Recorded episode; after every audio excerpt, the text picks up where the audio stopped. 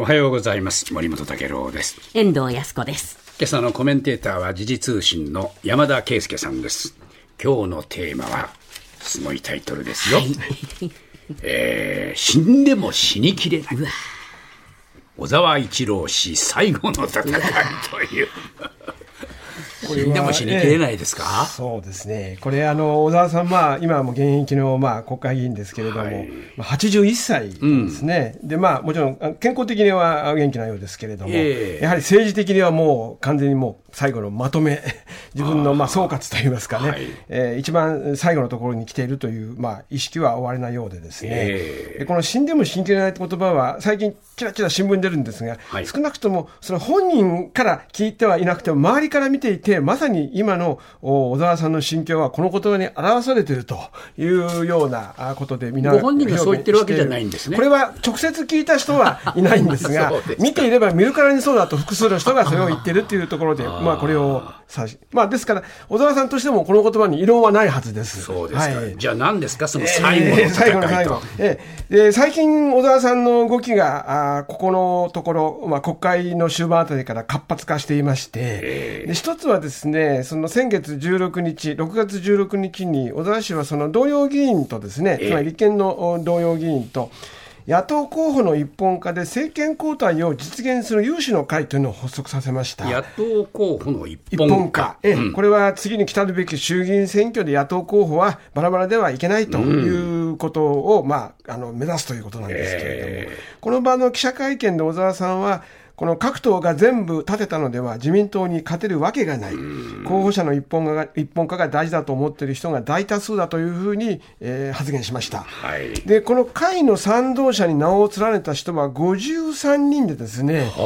でこれはあの、まあ、あの90人ちょっとのですねこの立憲からすれば半数以上が実は名を連ねていまして、で、小沢氏の隣で会見を仕切っていたのは、えー、小川淳也さん。はい。小川さんはこの、まあ、あの、2021年の岸田さんの最初の選挙、衆議院選挙で、えー、立憲民主党が敗れた時にですね、えー、まあ、代表選挙がありまして、今の泉健太さんが代表になった時、挑戦して、自分は負けたんですけれども、はい、まあ、政調会長に就任したという経緯があって、えー、まあ、そういう意味では要職経験者です。はい。で、旧民主党で、まあ、その他に、えー、一緒だったその手塚義雄さんというですね、えー、まあ、ベテラン議員も横にいたと、はい、でこの方は元野田元総理のグループのメンバーなんですけれども、えー、まあ、その前原さんに近かった、その小川さん自身は前原さんに近かったわけですけれども、えー、野田さんに近かったグループも、もともとは小沢さんと距離があったんですけれども、えー、このまあ2人といいますか、3人が顔を並べると、こう今までのことをしがらみをですね、乗り越えてこう近づいたなという印象を受けるということですね。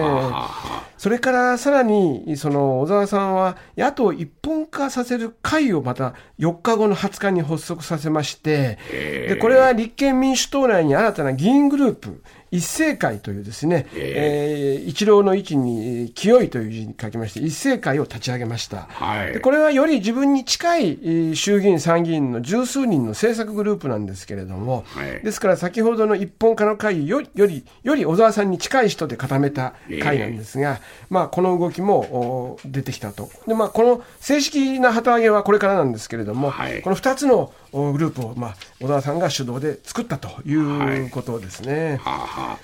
この心情って言いましょうかね、えー、小沢さんの心の中は何がありますそうですね、これ、自身のブログの中で語ってるんですけれども、えーこう言ってらっしゃるんですね、こう言ってんですね、私はこの間ずっと今の立憲民主党の状況を見て、非常に危機感を募らせてきていましたと、しかし執行部に入っているわけでもなく、出しゃばったことをしてはいけないと自制し、これまではあまり前面に出ないようにしてきました。特に私があこれはまずい、なんとかしなければいけないと思ったのは、党の代表も幹事長も他の野党とは連携しない。候補者調整もしないと明言したことであると、なるほど。これはあの泉さんがですね、えー他の野党とは連携しない、まあ、特にこれ、共産党を念頭に置いた部分の発言だったわけですけれども、まあ、同時に、これ、まああの小沢さんの周辺によると、まあ、その先はやはり、まあ、泉代表では、えー選挙が、まあ、戦えるのだろうかということなんですけれども、まあ、この泉さんの任期は実は24年、来年まであるんですね、来年の9月まで。えーはい。ですから、まあ、それまでに泉おろしということではないけれども、先々見ているのは、やはりえー衆議院選挙がそれまでに行われた場合は、まあ、泉さんで戦うんでしょうけれども、その後はやはり泉さんではだめだということで、まあ、あの動動きをさらに深めていくという可能性はありますね。ええ。どうなんでしょうかね、あの小沢さんの頭の中にある一本化っていうのは、はい。もうこれ、えー野党は全部一緒になる、これはね小沢さんは、もうとにかく共産党から維新まで含めて、ええ。全部を一本化させる必要があるというあの考えのようですね。あそうですか。でこれはあの維新の方とも、実は水面下でですね、今年に入って、私が確認した限りは2回ほどですね、やはり維新の幹部とも会ってるんですね。あそうでそれはまあ、維新の側から近づいたというよりは、小沢さんの方からそういう意思があったわけなんですけれども、でもちろん維新は一本化はだめ、特に共産党との関係は非常に厳しいですから、ええ立憲とも一緒にやれないという立場なんですけれども、えただどうも小沢さんはその場で、その一本化しなければだめない、共産党に対しても、そのことを、まあ、やはりあまりあその強いアレルギーを持つべきではないといったようなですね、ええ。ことを、なんか切々と説いていたという話もありましてね。そういうことを考えると、単にその、まあ、やはり口だけではなくて、選挙協力を、まあ、ええ本気でどうも考えているんだということだと思うんですね。でそういう意味では泉さんはこの動きを見てですね、え あの今までは一本化あ他の野党とは連携しないと言っていたんですけれども、えー途中で、えー最近になってやはり、まあ、あのそこはあのかなり柔軟になってきた面がありますのでね。まあ、あのこれ、小沢はいさんと泉さんっていうのは、どうなんですか、えーこれ実はまでの。実はですね、そのさっき申しました2021年の泉さんが当選した代表選挙は、ええ実は小沢さん、泉さんをですね、あの押してるんです。支持してるんです支持してるんです。で、その時小沢さんは周辺には、まあ、泉さんであれば、まあ、自分もやはりこう選挙にあの選挙を含めた上で党の運営に積極的に関われる体制を作り作れると、思った。べ思った。これはまあ、あの、ありていに言えば恩を売ることによってポストを売るってことなんだけれども、岸田、もっとその踏み込んで、まあ、いわば、えー党全体をですね、小沢さんの力でやはり選挙に持っていこうということを、もう見越した上、あるいはそれを期待した上で泉さんに、まあ、指示を与えたわけですけれども。そうならなかった。そうならなかった。つまり、まあ簡単に言うと、ポスト全然来なかったということですね。思惑が外れちゃった。思惑が外れたんです。でですから、まあ、小沢さんとしてみれば、まあ、小沢さんは別に名誉職が欲しいわけじゃなくて、実際仕切りたかったってことだと思うんですが、ええ。それが果たせなかったと。ええ。ですから、先ほどブログの中で、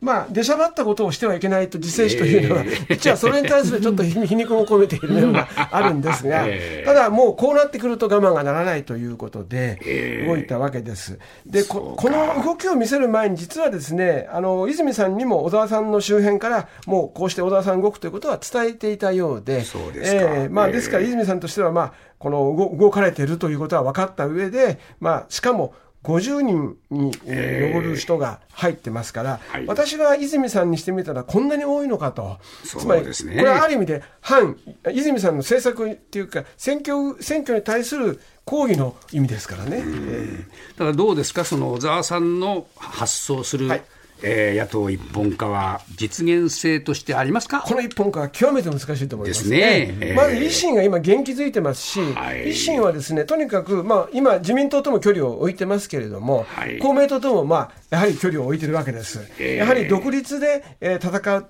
ていくっていうことが今、一番最善の選択だと思ってますから、はい。まして政策的に非常に距離のある共産党と連携するような流れには絶対に乗れないというのが今の立場なんですけれども、ええ。ただもう一つありますのは、こう今、選挙協力をしていなくても、例えば衆議院選挙で、やはりまあこれ、岸田さんで選挙をした場合か、あるいは別の人で選挙した場合でもあり得ることですけれども、はい。実は非常に国民から厳しい審判を現政権が受けてですね、今260があるのが200ぐらいとかですね、180ぐらいになってしまうと、これ公明党と組んでもなかなかああの政権ができないと、で、しかも自民党内でやっぱり責任論が出てきますから、はい、すぐに代表選挙ってこともありえますし、それから何よりも誰を総理にするかっていう首相指名選挙が行われるわけです。ここでやっぱりもう一つ波乱を起こそうというですね、で事実自民党の中にもですね、やはり岸田さんではだめだという人を思ってる人は多いんです、はい、これ、菅さんも実はその一人だと考えていいと思うんですけれども、えー、その人たちの中からは、実はこの間の選挙、やってくれた方がよかったのになということを言う人がいる、なるほど。である人は、ならば、えー、岸田さん辞めたかもしれないのにというですね、えー、で実はそういった勢力とも、えー、小沢さんはなんとか連携しようとしている。ということは、その実際に選挙の後に自民党が大きく議席を減らしたときに、そこに手を入れていくと。えー、これ実はこの20年前の細川政権がですね、えー、あ30年前ですね、ごめんなさい、細川政権ができた時と同じような構図で、あの時も非自民連立。えー、ですから、その2つの選挙協力ができなくても、その後のですね、自民党を追い込んだ後の首相指名選挙で勝負をかけることも念頭に置いてるんだと思いますね。そうですか。